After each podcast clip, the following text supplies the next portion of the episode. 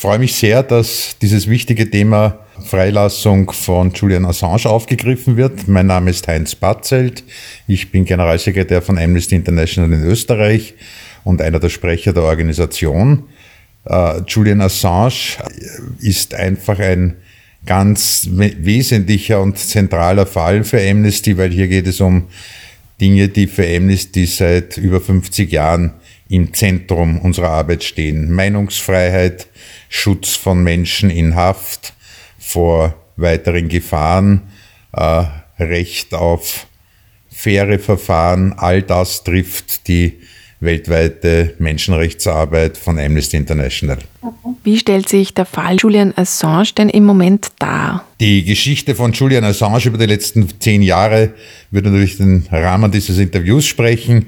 Uh, Julian Assange hat eine, uh, nennen wir es, Enthüllungsplattform aufgemacht, wo er Informationen von Menschen, die nicht an die Öffentlichkeit gehen können, uh, weltweit zur Verfügung stellt, hat dort ganz schwerwiegende Kriegsverbrechen und wesentliche Staatsfehlverhalten unterschiedlichster Staaten, Länder und Personen aufgedeckt.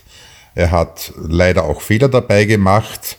Äh, es könnte durchaus sein, dass dadurch auch Menschen in Gefahr bekommen worden sind, insbesondere wie unter Zeitdruck äh, wesentliche Inhalte veröffentlicht worden sind, ohne sie näher zu prüfen, weil eine Schließung der Server gedroht hat.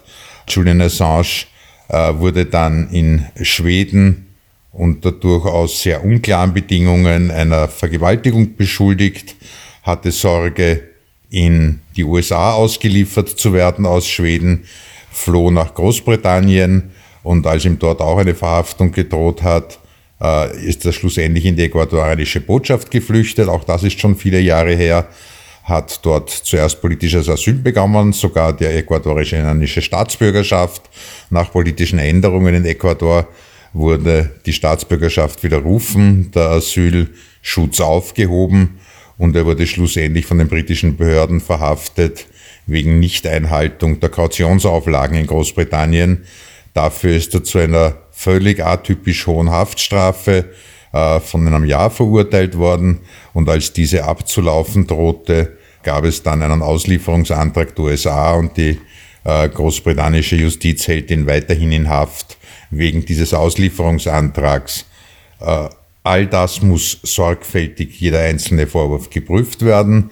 Klar ist aber, dass Julian Assange keinesfalls in die USA ausgeliefert werden darf, weil ihm dort jedenfalls kein faires Verfahren gesichert ist oder sehr unwahrscheinlich ist oder ausgeschlossen ist, weil sich also bereits führende Politiker höchst negativ geäußert haben.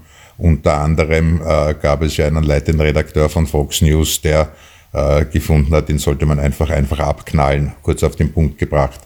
Und alle anderen Vorwürfe sind sorgfältig zu prüfen.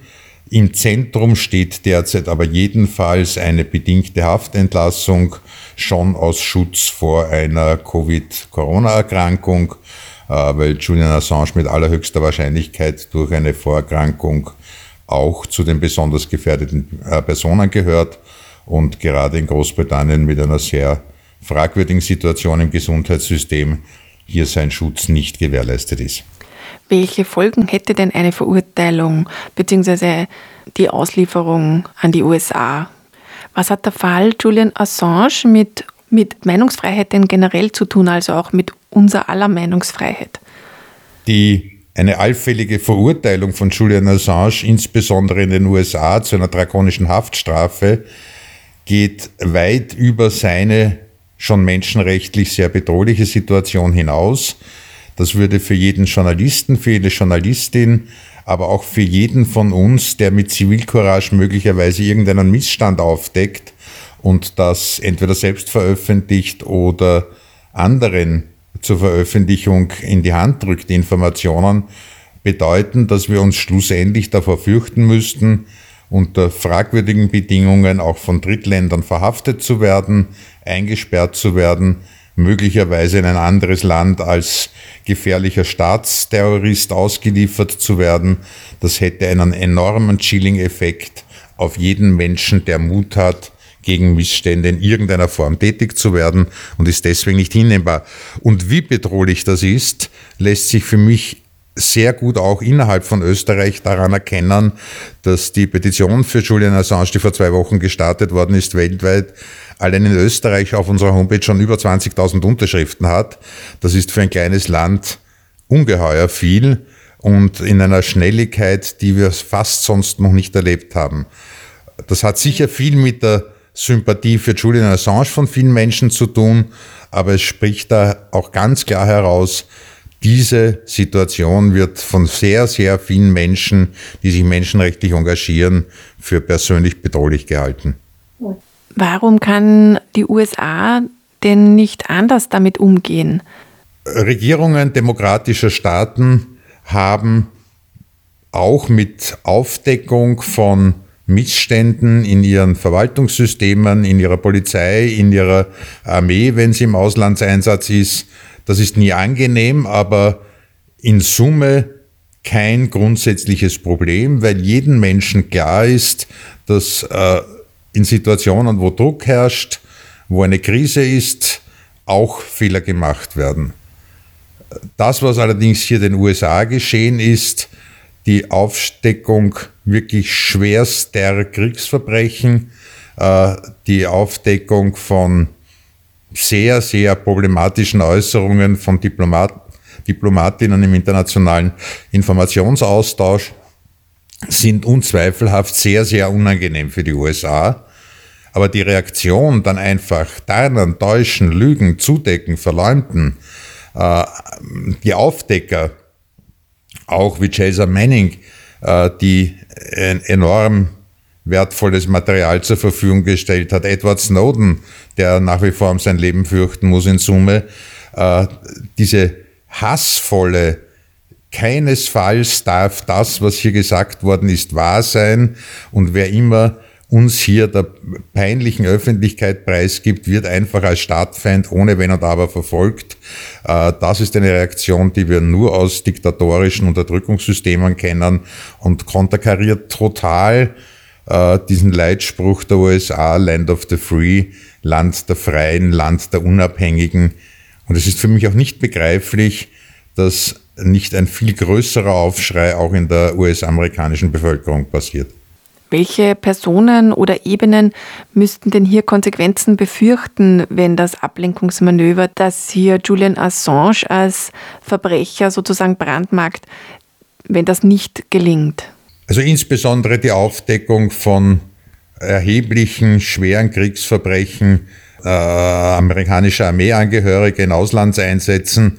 Äh, ich denke nur an dieses berühmt-gerüchtigt gewordene äh, Collateral Murder Video, das aufgedeckt worden ist, wo eine amerikanische Hubschrauberbesatzung, äh, ich kann es nicht anders nennen, lustvoll auf Menschen am Boden schießt, wie in einem widerwärtigen Videospiel, äh, wo unter anderem ein Reuters-Journalist und, und, und, und seine Helfer, seine Assistenten äh, abgeknallt worden sind, wie kleine Strichmännchen am, am Bildschirm schreit nach Strafverfolgung, die natürlich nicht passiert ist.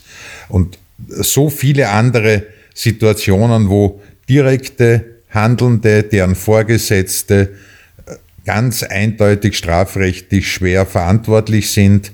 Und darüber hinaus ist es natürlich bedrohlich für leitende Politiker als Verteidigungsminister, als Sicherheitsminister, weit zurückreichend über die letzten 10, 15 Jahre, äh, die in Summe ein System von Kriegsverbrechen, von Folter, ich denke nur an Abu Ghraib äh, und ähnliches mehr möglich, möglich gemacht haben, ist heute noch im Ohr äh, Donald Rumsfeld als ehemaliger Verteidigungsminister, der ganz klar eine Aufforderung zu Menschenrechtsverletzungen verkündet hat, wie er öffentlich gesagt hat, es wird Zeit, dass unsere Jungs die Samthandschuhe ausziehen. Wie soll das sonst ein Militärpolizist, ein Soldat, ein Polizist verstehen, als meine Regierung, meine Vorgesetzten schauen nicht nur weg, wenn ich Menschenrechtsverbrechen begehe, sondern sie fordern mich auf dazu. Ich werde einen guten Job machen, ich werde Karriere machen, wenn ich zu diesen Mitteln greife. Und welche Konsequenzen hätte eine Auslieferung für Julian Assange? Also wenn der Auslieferungsantrag gelingt, dann ist sehr klar und absehbar, dass er in den USA äh, noch dazu einem ganz bestimmten Gericht vor äh, die Jury gestellt wird. Äh, das ist ein äh, sehr absurdes Detail. Äh, ein kleiner, relativ kleine Stadt äh, und deren geschworenen Gerichtsbarkeit in den USA, wo in der Bevölkerung, ich glaube, um die 70 oder 80 Prozent staatliche Mitarbeiter in NSA, CIA und anderen äh, Geheimdienstinstitutionen und ähnliches sitzt. Die Jury ist im Bevölkerungsquerschnitt äh, zusammenzustellen. Das heißt, Julian Assange würde vor einer Jury sitzen, wo weit überwiegende Mehrheit von Jurymitgliedern, von geschworenen Mitgliedern äh, direkteste, engste Staatsmitarbeiter in diesem System wären. Äh, und dann gilt noch eine besondere prozedurale Regel, dass bestimmte Informationen nicht zur Verfügung stehen, dass es zu einem halben Geheimverfahren wird. Langen Rede, kurzer Sinn. In einem definitiv nicht fairen Prozess würden ihm mehrere Dutzend bis zu 170 Jahre Haft drohen. Und das unter Haftbedingungen, die Isolationshaft darstellen, die menschenrechtlich fragwürdig sind, das würde Julian Assange töten oder vernichten. Heinz Battelt, haben Sie eigentlich selber Kontakt in irgendeiner Form zu ihm oder irgendwer von Amnesty? Wie geht es ihm denn in, dem, in seinem jetzigen Leben? Unsere äh, zuständige Researcherin äh, hat in äh, Großbritannien die letzten Verfahren mitverfolgt und hatte einen sehr besorgniserregenden Eindruck allein durch den äh, Sichtkontakt im Gerichtssaal, dass er erheblich erkrankt ist, dass er äh, mutlos, depressiv äh, und in schlechtem Allgemeinzustand ist. Ein direkter Kontakt war nicht möglich. Es ist auch dieses Gerichtsverfahren in Großbritannien wird geführt, wo Julian Assange hinter einer Glasscheibe sitzt, nicht direkt mit seinen Verteidigern kommunizieren kann und wirklich ein verzweifelter, äh, gebrochener Mensch ist, der sich als letzte Hoffnung daran klammert, zumindest jetzt während dieser Pandemiesituation in Hausarrest oder sonst jedenfalls aus dem Gefängnis herauszukommen, um nicht dort auch an Covid zu erkranken. Äh, das ist ein Mensch, der in verzweifelter Angst ist. Und welches Ziel verfolgt Amnesty International? Wo soll es hingehen, dass Sie sagen, so wäre es okay? Klar ist, dass offensichtlich bei Julian Assange alle rechtsstaatlichen, international vereinbarten, verbindlichen Regeln, Spielregeln, Gesetze, internationale äh, völkerrechtlichen Bedingungen nicht ausreichen, um eine menschenrechtlich befriedigende Situation herzustellen. Das gilt für Großbritannien, das gilt für Schweden, das gilt für die USA und andere beteiligte und betroffene Staaten. Und das Einzige, was in so einer Situation hilft, ist ein weltweiter Aufschrei. Und ein weltweiter Aufschrei während einer so bedrohlichen Pandemiesituation ist sicher nicht leicht zu organisieren. Und trotzdem gibt es bereits viele Menschen, die sich hier engagieren, die unsere Petition mit unterschreiben, die bei anderen Organisationen mitmachen. Äh, wenn wir sehr, sehr, sehr viele sind weltweit, dann kann sich auch eine britische Justiz es nicht leisten, dauerhaft diese Situation und diesen Druck äh, zu ignorieren. Hier geht es um uns alle für die Rechte von Julian Assange und für unsere eigenen Rechte. Das heißt, ich kann wirklich nur sagen, bitte auf die Homepage gehen, Amnesty.at, Amnesty.org, in Ihrem eigenen Land anklicken, unterschreiben und Mitglieder einer weltweiten Gemeinschaft werden, dieses schreiende Unrecht nicht hinnehmen will.